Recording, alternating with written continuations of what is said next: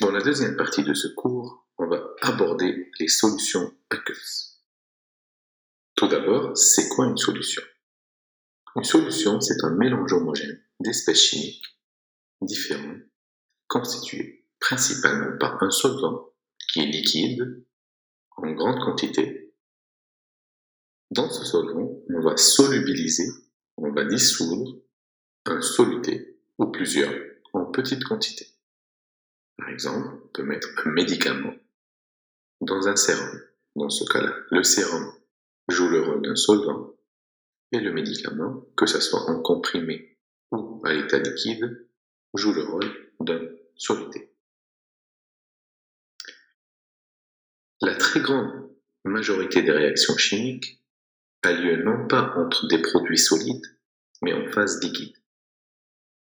Dans ce dernier, l'effet du milieu homogène facilite l'interaction entre les différentes espèces, tandis que dans un milieu hétérogène, seules de faibles surfaces de contact sont présentes.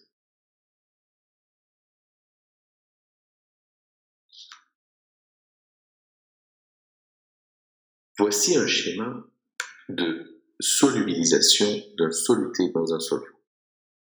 Ici, en rouge, les particules représentent un soluté, donc une molécule d'un soluté. On a vu qu'une molécule, c'est l'association de plusieurs atomes.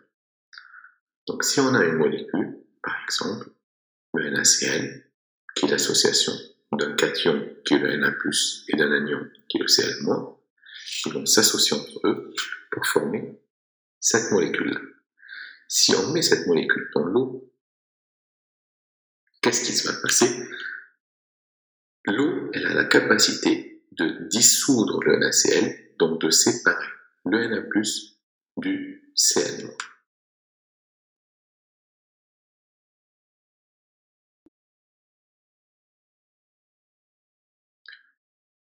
Ici en rouge, il s'agit de la molécule de NaCl. Et en bleu, j'ai pris un échantillon des molécules d'eau. Vous voyez, en fait, en bleu, c'est les molécules du solvant, qui l'eau, qui sont en quantité majoritaire, et en rouge, c'est les molécules du soluté.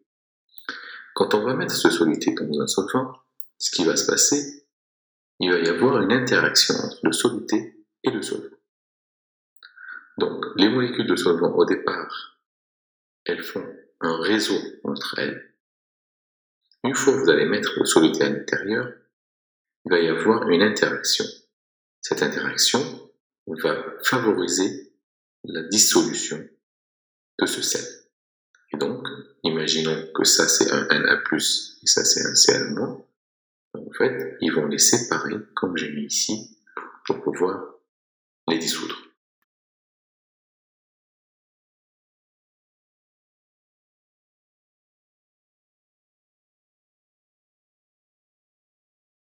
Si le composé que vous avez mis dans l'eau donne naissance, après dissolution, à des ions, bien évidemment, il s'agit des électrolytes. Les électrolytes, ce sont des entités qui conduisent l'électricité.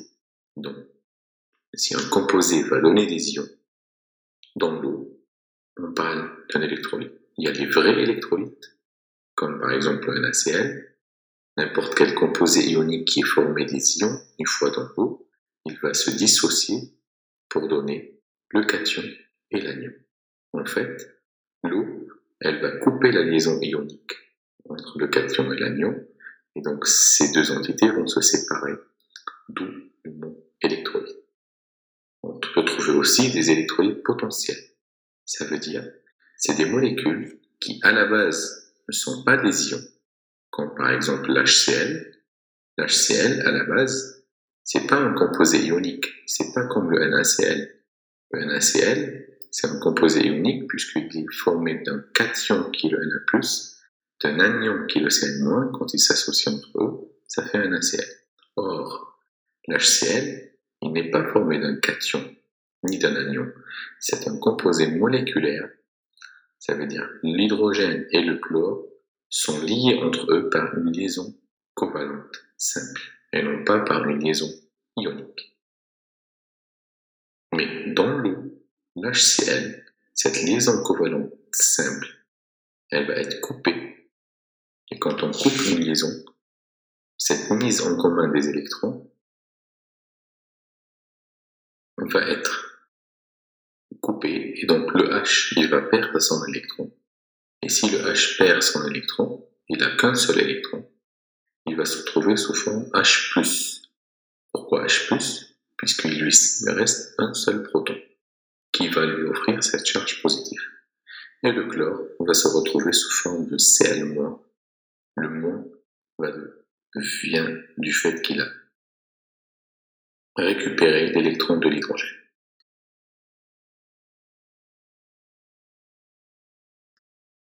Dans cette animation ici, on va voir comment un sel est dissous dans l'eau et donc comment plutôt l'eau va arriver à dissocier le composé ionique qui est le NaCl. Ici en vert, c'est les ions chlorure et en blanc, c'est les ions sodium. Si on va mettre ce sel dans l'eau, comment ce sel il est dissous?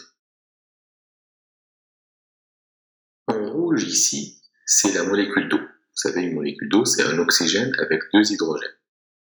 Vous voyez, les hydrogènes, ils vont aller récupérer chlorure et les oxygènes, ils vont aller récupérer l'ion sodium.